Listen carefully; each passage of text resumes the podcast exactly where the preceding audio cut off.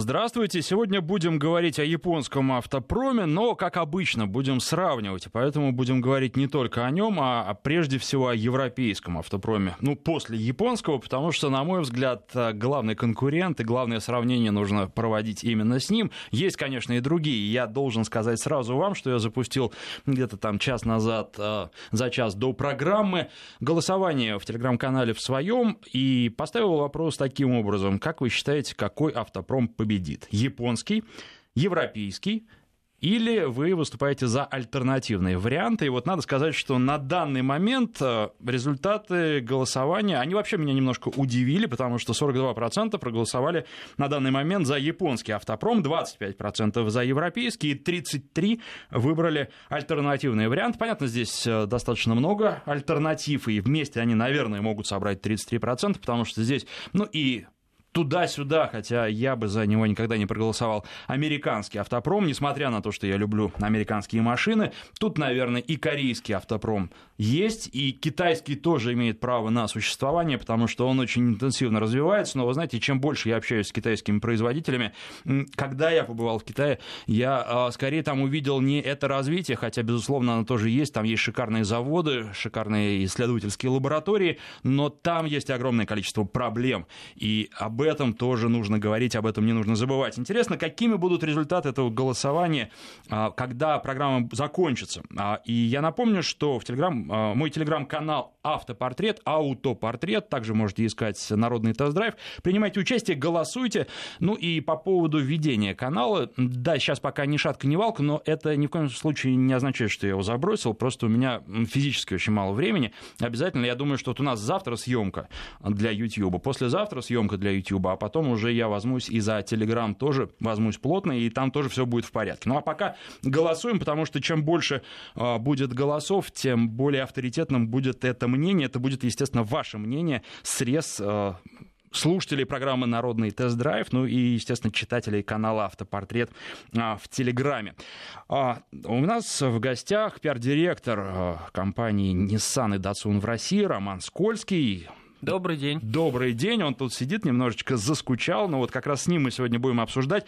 Ну, то, что было в Токио, те машины, которые были показаны в Токио, понятно, что мой гость не может комментировать автомобили других марок, ну, я как раз об этом вам расскажу, потому что в целом, на мой взгляд, токийский автосалон, он всегда был немножко странным, он отличался от других, потому что там прежде всего всегда показывали концепт-кары, там показывали будущее, а будущее, оно во многих случаях не наступает никогда, потому что концепт-кар показывает, а дальше ни во что это не выливается. Но что касается компании Nissan, то она там показала как раз машины, которые пойдут в серию, причем пойдут в серию в обозримом будущем. Сроки, по крайней мере, в самой компании уже знают. И одна машина для мирового рынка, другая машина для э, внутреннего рынка про нее тоже интересно поговорить, потому что, на мой взгляд, этот автомобиль тоже был бы интересен в России определенному кругу пользователей, водителей. И я тут еще хочу вспомнить про Suzuki Jimny, нового поколения. Я помню, как э, несколько программ назад позвонил восторженный слушатель, который э, владел предыдущим поколением, и позвонил, сказал, что я еду на новом, он отличный, он едет. Вот, в отличие от предыдущего поколения. А, об этой машине тоже с вами будем говорить в ближайшее время. Вообще очень много. Я вот э, за последнее время проехал на Audi Q3. Расскажу вам обязательно. А, на Volkswagen Jetta, я думаю, что и сегодня пару слов тоже по этому поводу скажу. А, Octavia заслуживает, новое поколение А8 заслуживает тоже слов. И вот э, сравнение с Джеттой, на мой взгляд, крайне интересное, потому что, на мой взгляд, очень многие коллеги мои делают совершенно неправильные выводы по поводу того, что Октавия прям вот победит-победит. Это очень хороший автомобиль, но вот я, честно говоря, особенно для нашего рынка сомневаюсь, что, что все так однозначно. И очень-очень многое будет определяться ценой. Я подозреваю, что Октавия при том наборе опций, двигателей, коробок, которые там есть, будет дешевый. А сможет ли у нас относительно дорогой автомобиль победить? Вот это уже вопрос. Ну, а давайте вернемся пока в Токио и э, про новинки э, Nissan расскажем. А прежде всего, наверное, про ту, которая предназначена для всех, в том числе и для нас. А, да, давайте начнем, наверное, с токийского салона в принципе. А, что это такое? А, ты уже сказал пару слов а, о том, что он, наверное, про какие-то будущие технологии, про дизайн, про концепты. Я согласен. А, мне а, вот лично, например, токийский салон очень нравится, потому что он немножко действительно от, отличается от привычных нам там Франкфурта, Парижа и Женевы, которые, так скажем, более утилитарные, наверное. Да, то есть там, там показывают машины, которые уже фактически э, либо уже пошли в серию, либо вот пойдут завтра буквально. Токио это про концепты, это про будущее, это про то, что, возможно, э, действительно когда-то дойдет э, до конвейера, но пока непонятно когда. Токио – это салон, где выставлены традиционно бренды японские, а, ну, всем известные, да, бренды представлены и на российском рынке тоже. И, естественно, для компании Nissan это, наверное, один из самых главных салонов. Это такой а, основной салон, на котором мы показываем действительно а, то, куда э, Nissan будет идти, э, какие будет строить автомобили, и э, это действительно про наше будущее. А, действительно, в Токио в этом году, в, в октябре, были представлены две, наверное, основные новинки, как ты правильно сказал. А, это два концепта, но два концепта, которые фактически а, фактически уже серийные машины. То есть мы говорим о том, что эти машины пойдут в серию в самое ближайшее время. А, первый концепт а, – это электрический кроссовер, а, среднеразмерный кроссовер, если сравнивать, э, ну, чтобы э, слушателям было понятно, по, по размеру это примерно Nissan X-Trail, то есть такого формата кроссовер. Машина называется Aria. Это э, имя концепта. Мы говорим о том, что буквально в течение там, ближайших года-двух этот автомобиль пойдет в серию, и самая-самая-самая хорошая новость новость, то, что мы ожидаем этот автомобиль в России. То есть я сейчас могу официально заявить, что э, Nissan э, в среднесрочной перспективе, это 1-2-3 года, привезет в Россию электрический кроссовер. А, вот. А вторая машинка, о которой... И он будет стоить не как Jaguar, который сейчас уже можно купить в России. Ну, безусловно, да, потому что все таки Nissan — это мейнстрим бренд, Jaguar — это бренд премиальный, естественно, ценовая политика будет другая. Э, я думаю, что про Арию поговорим чуть э, позднее поподробнее. Э, вторая машинка, о которой ты тоже упомянул, это так называемый кей-кар. Что это такое, да, для тех, кто не знает? В Японии очень мало места очень мало места вот в прямом смысле этого слова. Они э, стараются каждый... Острова. Да, они стараются каждый сантиметр своей земли э, использовать максимально э, э, с пользой для, для всех. Да? И э, кейкары — это чисто японская тема, это такие абсолютно квадратные автомобильчики, э, они похожи на такие передвигающиеся коробочки на колесах. Э, вот. И как раз э, AMK — это вот такой вот э, типично японский кейкар, э, который можно поставить поставить типичный японский квадратный гаражик, который занимает минимальное количество места на дороге, но при этом в салоне э, он действительно очень просторен и обеспечивает э, пассажиров и водителя э, достаточным количеством и места, и огромным количеством новых технологий. Я думаю, что мы сейчас тогда чуть, чуть более подробно обсудим обе машинки. Да, но я хочу просто объяснить э, логику японцев. Если у вас есть э, максимальные размеры, э, которые, которым должна удовлетворять машина для того, чтобы там... Почему кейкар так популярна? Потому что, во-первых, налоги существенно ниже, а во-вторых, эта машинка, если вы покупаете ее в провинции, вообще в Японии, вы должны сначала купить себе машины место, гараж, ну или вообще вы должны предъявить, когда вы покупаете машину, документ о том, что вам есть куда ее ставить.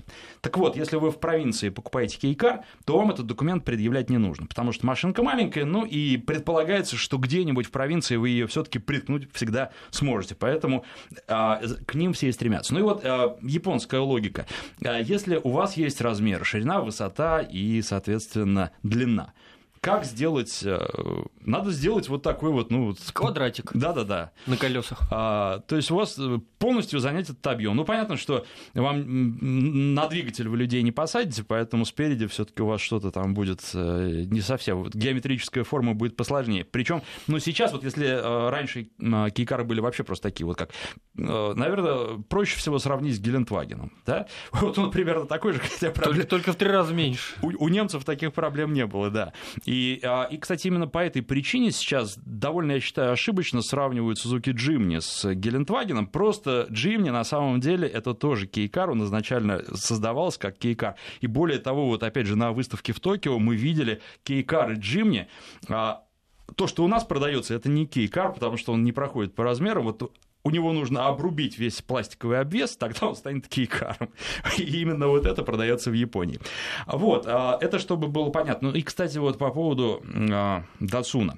Я думаю, что не все наши слушатели знают, потому что когда бренд только возродился и появился, а, спрашивали, что за такой Датсун. А Датсун на самом деле это Nissan. И до там 80-х годов а, как раз Nissan назывался Датсун, потом был проведен огромный масштабный мировой ребрендинг. Сейчас марку возродили.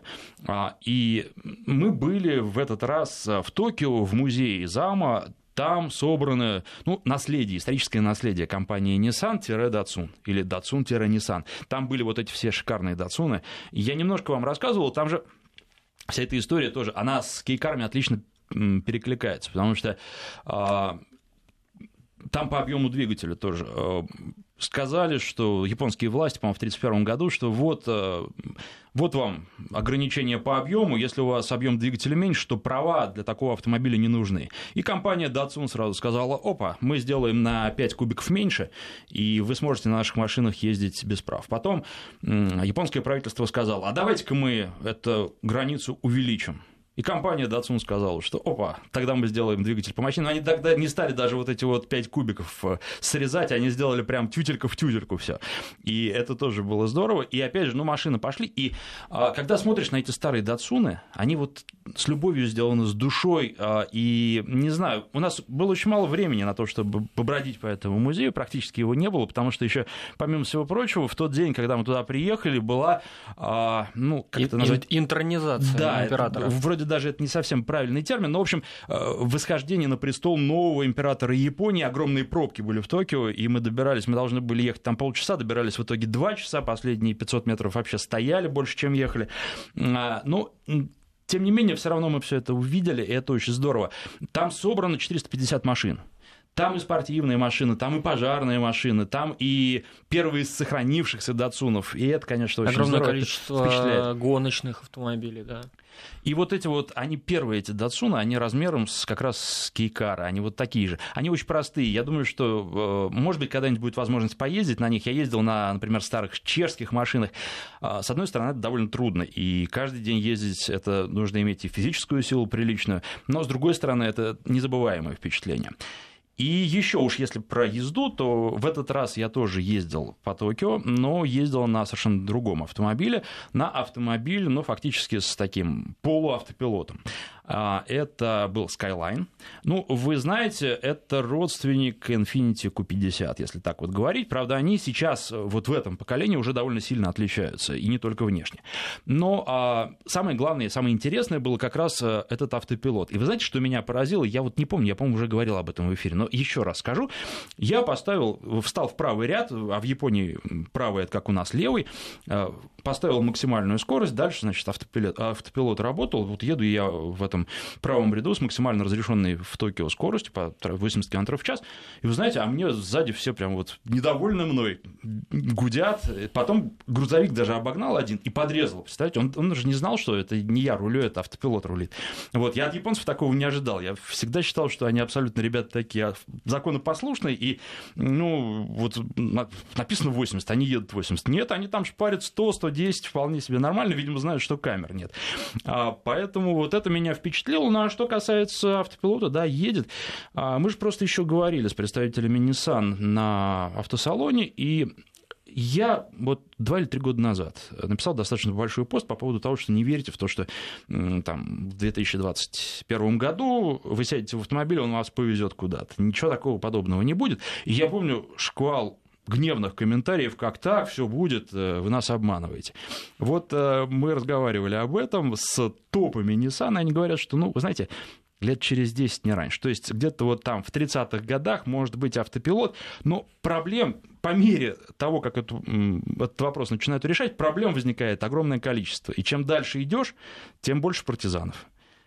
Это правда, да. А, я хочу дополнить э, немножечко твой рассказ. Вот э, вот эта поездка, она была на а, автомобиле, оснащенном а, второй серии автопилота. Это тот автопилот, который ProPilot 2.0, э, так называемый, он может перестраиваться уже, да, то есть если два года назад мы с тобой были в Токио, и ты катался тогда на первой серии автопилота, на, он, на жуке. Да, он...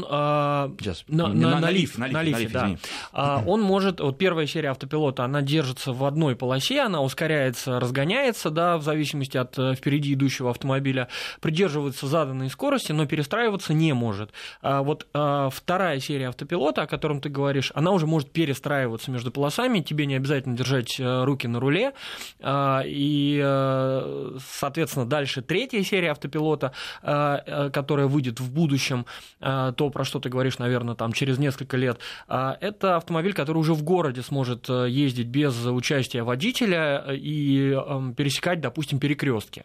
А, но это вот это вопрос будущего. А, соответственно, вот этот Skyline, а, на котором ты ездил, это то, что уже сейчас продается в Японии, то, что уже сейчас можно купить.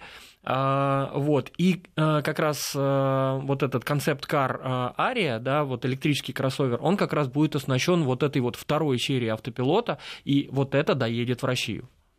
Ну, это любопытно тоже, потому что это японский ответ европейским автопилотам. Европейцы здесь, на мой взгляд, э, вперед немножко вырвались, но, опять же, вот с учетом сказанного, это абсолютно ничего не решает, потому что автопилот это дело будущего, причем очень отдаленного. Там огромное количество проблем, и э, одна из проблем, на мой взгляд, самая основная, что для того, чтобы машины нормально ездили, нужно убрать всех людей с дороги потому что вместе с людьми машины ездить не смогут, и понять их логику, приспособиться к логике людей машины не смогут никогда. Ну, а для того, чтобы людей всех убрать, это, в принципе, возможно сделать, но для этого должно пройти как минимум одно поколение. То есть вот вам, пожалуйста, временные этапы.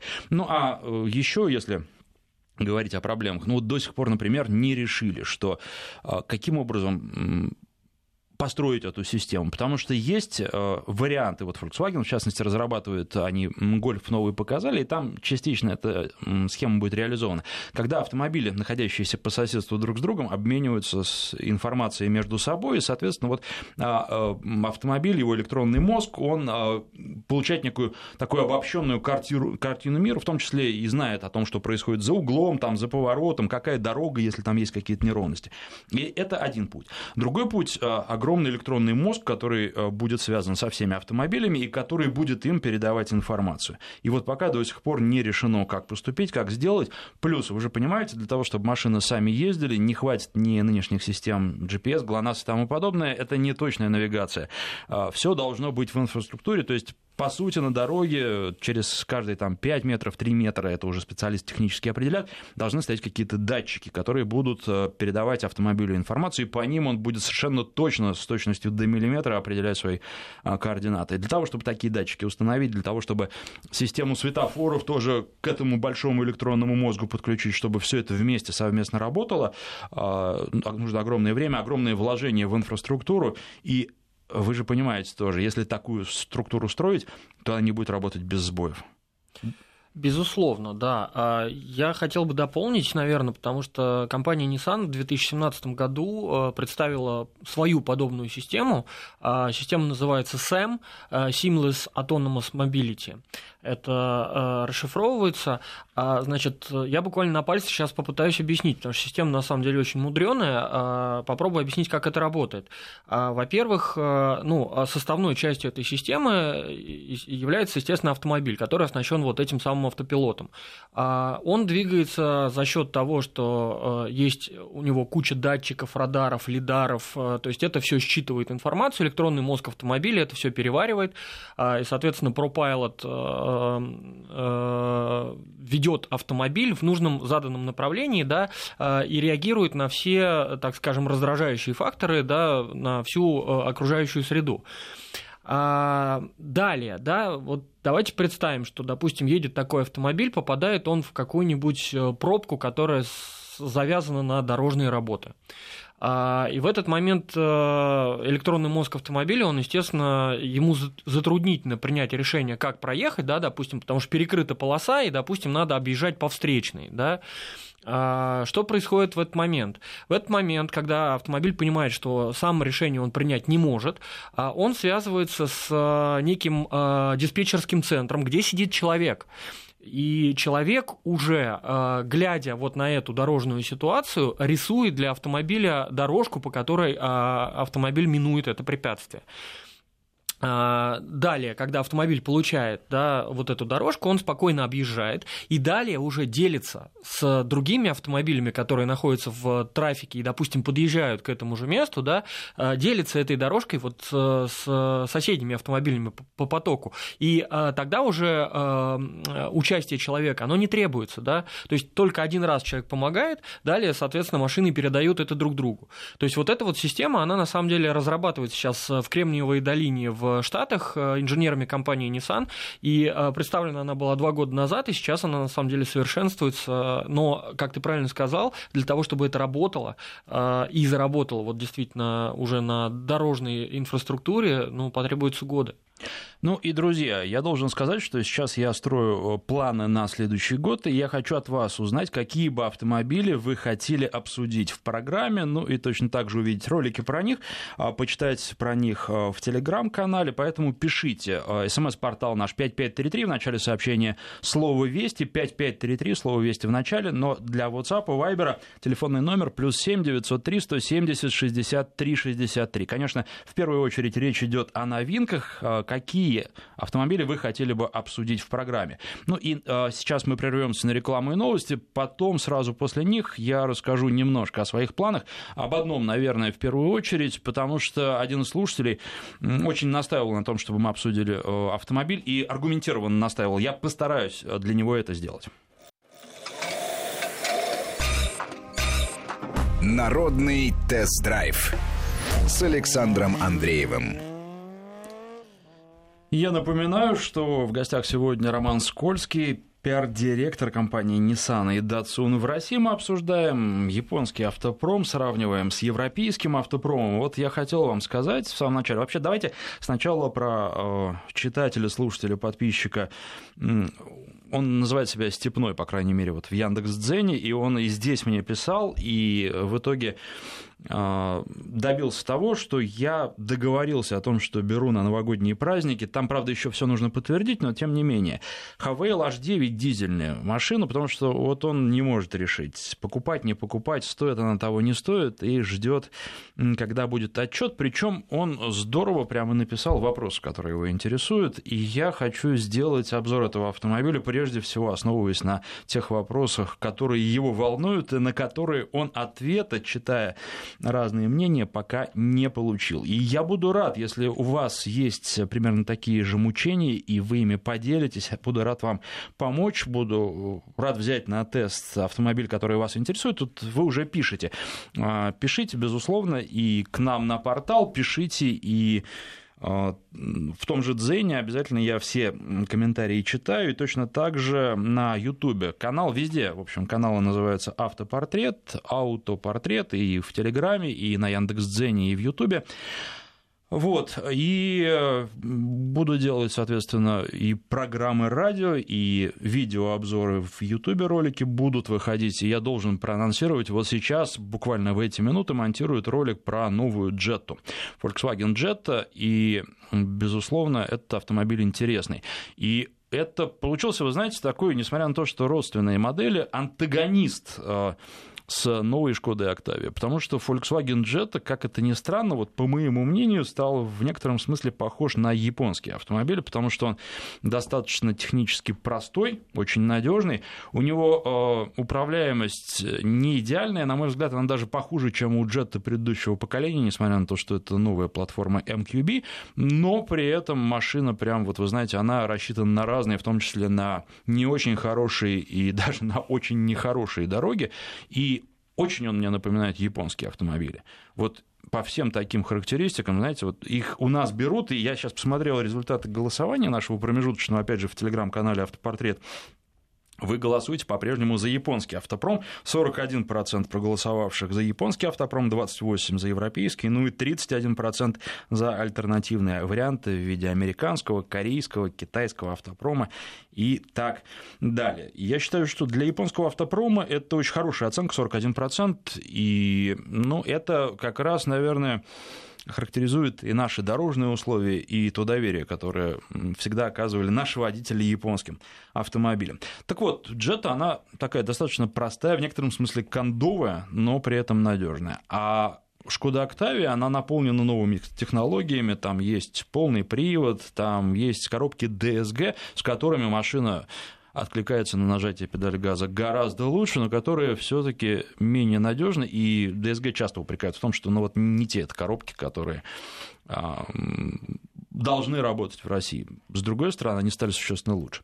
Здесь по поводу просьб ваших. Вот э, просят э, Гольф 8. Вы знаете, вот мы, к сожалению, с Volkswagen не смогли, они меня любят, я их тоже люблю, э, не смогли согласовать. Тест-драйв 8 Гольфа будет в Португалии в начале декабря, но там в Португалии вообще далеко лететь и долго.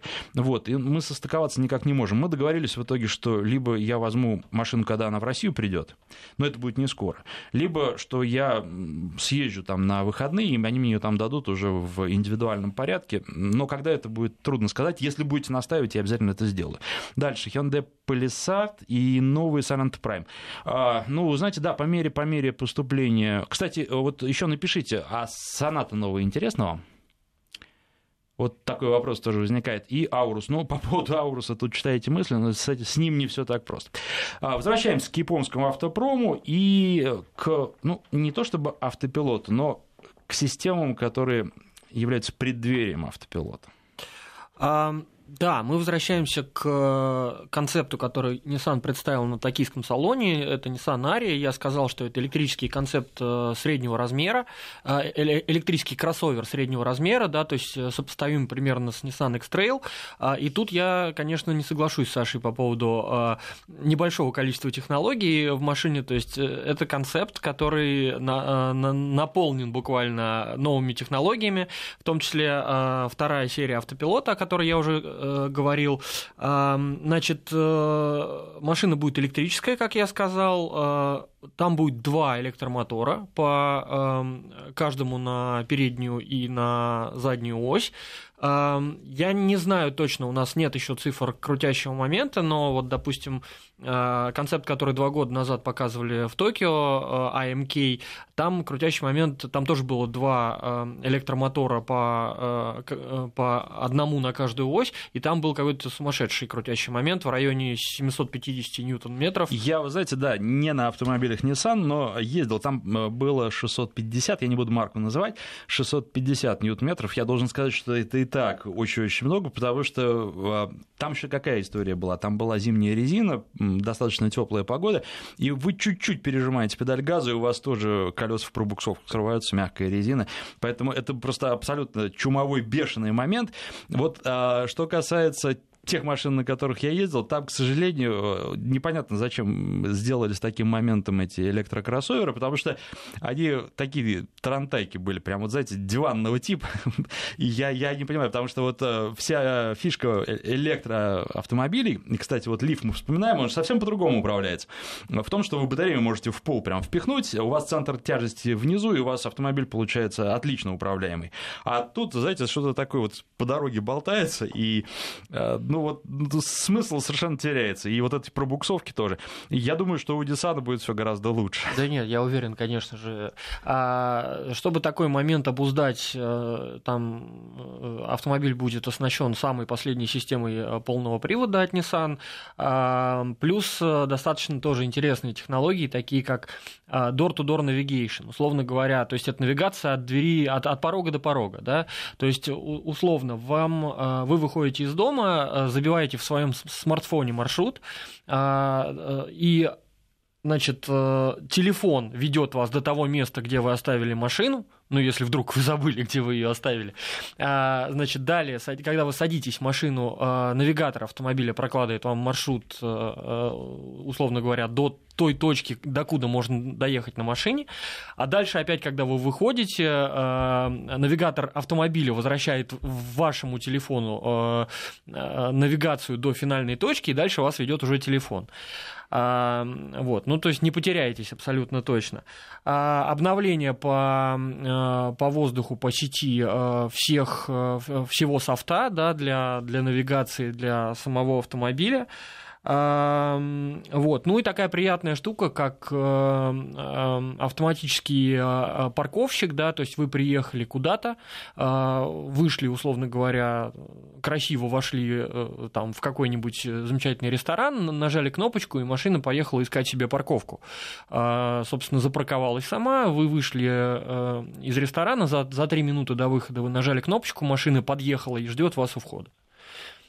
Ну, а тут э, ты когда говорил, я вспомнил у Яндекса, я, кстати, слушателям рассказывал, примерно такие же планы, они тоже э, хотят сделать так, чтобы, во-первых, ну, в Nissan интегрируют систему Яндекс Авто, и они хотят, чтобы в ближайшем будущем можно было э, сделать так. Ну, вот вы где угодно даже в чужом городе оставили автомобиль, и не заботьтесь об этом, вам не надо в телефоне никакую не точку сохранять, ничего. Вы просто, когда решили к нему вернуться, вы в смартфоне его находите, и дальше смартфон вам выстраивает дорогу до этого автомобиля. Ну, то есть это совершенно удобно и, в общем, а, Наверное, действительно, это та функция, которая в ближайшее время появится. И, кстати, Яндекс тут, тут тоже а, праздновали юбилей своих карт к этому э, юбилею они что сделали? Они приложение Яндекс Транспорт фактически в карты интегрировали. И это тоже удобно, потому что, ну, вот я очень часто считаю, что я передвигаюсь исключительно на автомобилях. Это неправда. Я сейчас на метро приехал, много на метро езжу, и я просто не могу не ездить на метро, когда я еду забирать новый автомобиль, или когда я сдаю автомобиль, я потом уезжаю оттуда на метро, ну, потому что на двух машинах просто ездить пока не научился, а автопилота такого полноценного, который бы пригнал мне машину без водителя, водителя пока тоже не существует. Ну вот, и э, очень здорово там строить маршрут, в том числе и для транспорта. И они хвастаются каким-то, что у них полтора миллиона человек в день пользуются, 50 миллионов в месяц. Ну, тут действительно потрясающие цифры. То есть это, получается, треть населения страны пользуются картами. В 80 городах уже вот такие есть, 80 плюс городов такие маршруты. Это здорово. Вообще это развивается. Вот э, чем мне Яндекс нравится, это такая китайская модель. Там же все сделали аналоги всего, что есть в мире, свое. И Яндекс это делает, ну, может быть, не все еще, но тем не менее, что касается навигации, карт и это очень хорошо у нас реализовано. Действительно, это самая удобная навигация, которая у нас есть. Как бы там ни хвалили какие-то другие, ими тоже можно пользоваться, они имеют право на существование, но это наше, и это лучше, и это здорово. Вообще, я считаю, что мы живем на самом деле в очень правильное время. Просто на глазах на самом деле творится какой-то прогресс. Э, вот, то есть все меняется, все меняется в лучшую сторону, появляются новые интересные технологии. Кстати, наверное, последнее, что вот я хочу сказать про Арио, э, я сказал, сказал, что там будут два электромотора, соответственно, а, есть еще такая штука а, у Nissan, да, Nissan Intelligent Integration. Это когда а, вы свой электромобиль можете интегрировать в, в сеть, да, в электрические сети. То есть как это, как это работает? В Европе на самом деле уже предлагаются такие сервисы, и люди вообще на этом зарабатывают. То есть вы приехали домой, поставили машину на зарядку, она у вас заряжается ночью. То есть ночью вы заряжаетесь по минимальному тарифу. Да? А если вдруг на следующий день вам машину использовать не надо, но у вас а, заряжена батарейка, вы эту энергию можете в днем продать в сеть э, по максимальному тарифу. Или и, сами использовать. И, или сами использовать. И заработать на этом денег. Вот. На самом деле, вроде вот мелочь, да, а на самом деле приятно. И очень, э, и очень на самом деле люди, я думаю, что будут этим здорово пользоваться. А, ну что, тут есть, э, во-первых, вопрос по поводу Джимни. А, на автосалоне в Токио случаем не стало ли яснее судьба нового Джимни в версии пикап? Вы знаете, я сам ждал, что они там будут в версии пикап, что их можно будет посмотреть, но вот не было. А, я, Джимни у меня сейчас э, как раз на руках, и завтра мы вместе с, э, думаю, что известным вам по Ютубу Михаилом Кульдяевым поедем его снимать. Коллаборацию мы с ним запланировали, и, соответственно, я вам про Джимни расскажу по радио, расскажу в Ютубе, будет ролик, сценарий под него уже написан, и я обязательно узнаю, если что-то известно по поводу пикапов, я вам э, в эфире, посвященном а, этому автомобилю, обязательно расскажу, какие перспективы. Вот тут еще спрашивают про Audi Q8. Вы знаете, а что касается Audi Q8, брал, программа была, Ролик есть на Ютубе, вы можете посмотреть, там все достаточно подробно. Вообще автомобиль мне нравится, потому что там были какие-то некоторые разночтения. Машина хорошая, но есть э, и то, что так немного смущает, опять же, смущает людей, которые очень много на чем ездили, да. Вот э, ведь Кларксон сказал, что это не, не фонтан машина.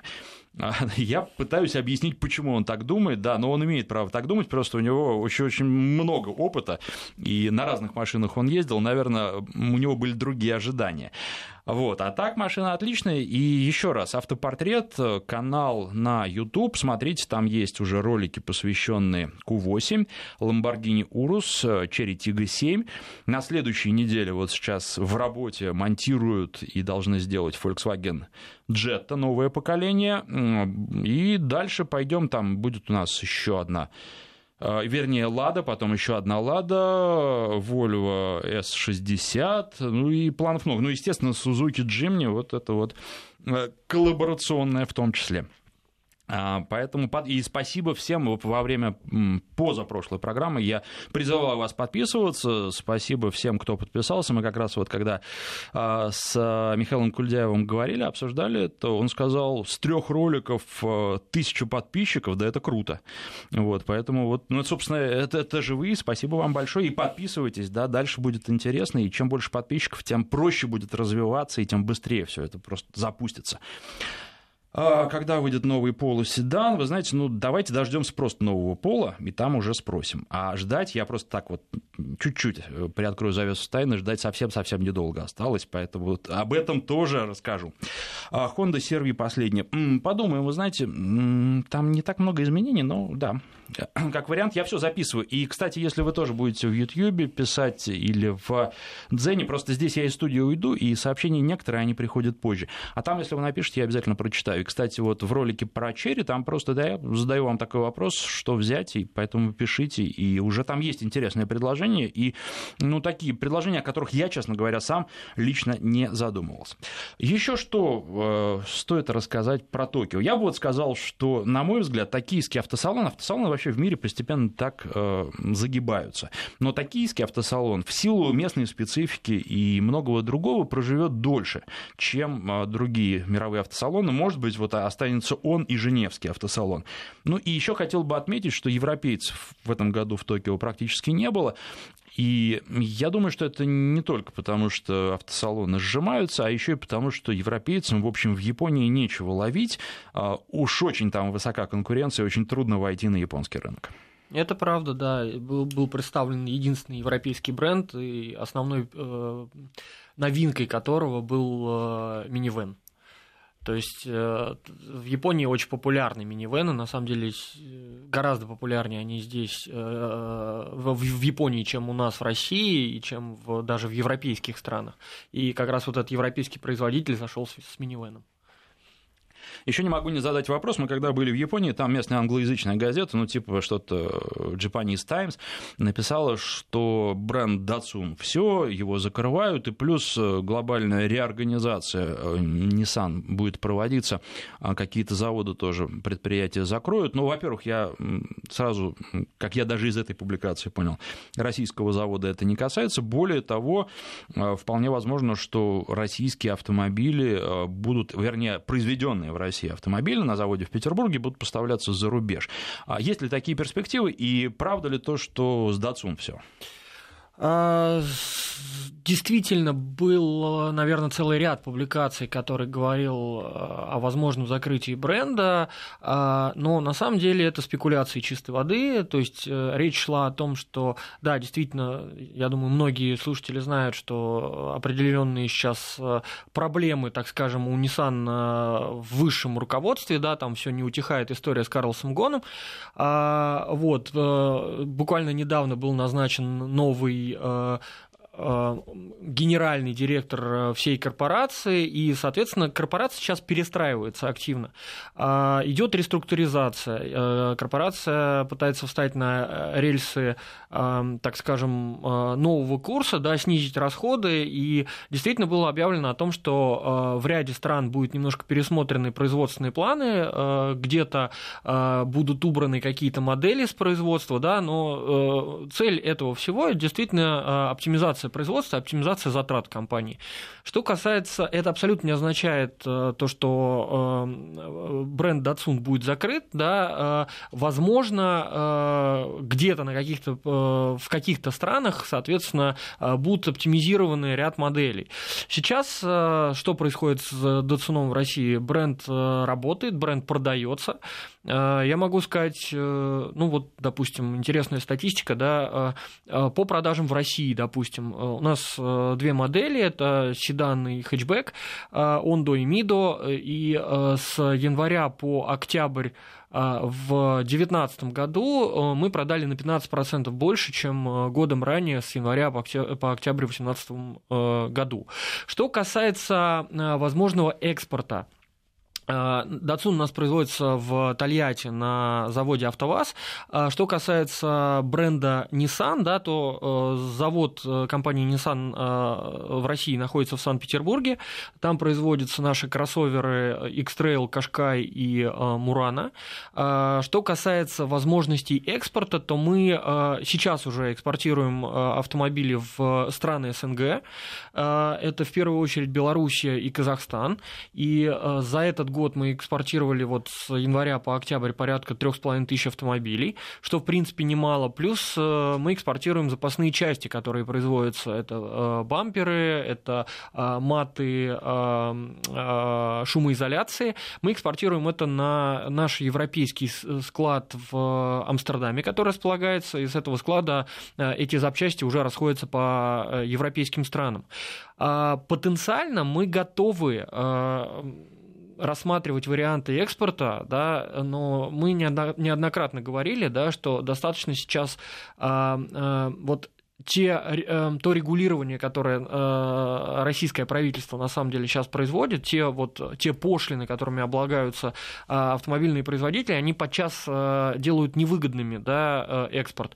Если правительство пойдет навстречу и действительно упростит в каких-то моментах нам жизнь, да, где-то чуть-чуть уберет пошлины, да, что действительно откроет нам, наверное, дверь да, в зарубежные страны, то мы готовы. У нас Э, потенциальная э, мощность завода 100 тысяч автомобилей, и в прошлом году мы произвели 56 тысяч автомобилей, что говорит о том, что потенциально да, у нас есть все возможности для того, чтобы работать над экспортом. Ну и неплохо было бы, наверное, 44 тысячи еще продавать за рубеж, это же ведь и новые рабочие места, это и доходы, и доходы бюджета в том числе. Безусловно, на данный момент завод работает в две, в две смены, да, у нас работает, трудится 2000 человек, и если э, тема экспорта действительно как-то продвинется будут какие-то перспективы, да, то это, это дополнительная рабочая сила, это люди, нанятые в Санкт-Петербурге, и дополнительные налоги в бюджет города. И здесь считать нужно, безусловно, все в комплексе, потому что э, государство тоже, и ну, мы с вами, по сути, должны получать от этого в итоге доход, прибыль, причем прибыль не только в каком-то чисто денежном выражении, а прибыль в виде рабочих мест, занятых рабочих рук и многого еще другого, потому что это же, ну, и создание, соответствующей инфраструктуры, да, это и новые рабочие места на тех предприятиях, которые обеспечивают комплектующие, это и большая локализация. Локализация, естественно. И, и это за собой тянет очень-очень много. Я думаю, что это тоже перспективная тема. Точно так же, как вот мы с вами говорим, что в нашей стране газ, в первую очередь, и газовые двигатели нужно развивать, потому что на э, газа ну, не залейся, хотя жидкого тоже можно и залиться. Вот. И нам над этим нужно работать, он экологически чистый. Ну и вот стали работать, поэтому я думаю, что здесь все направления тоже будут отрабатываться. Наше время подошло к концу быстро и незаметно. Я только напомню, что гостем студии сегодня был пиар-директор компании Nissan и Datsun в России Роман Скользкий. Спасибо. До свидания, спасибо. Народный тест-драйв с Александром Андреевым.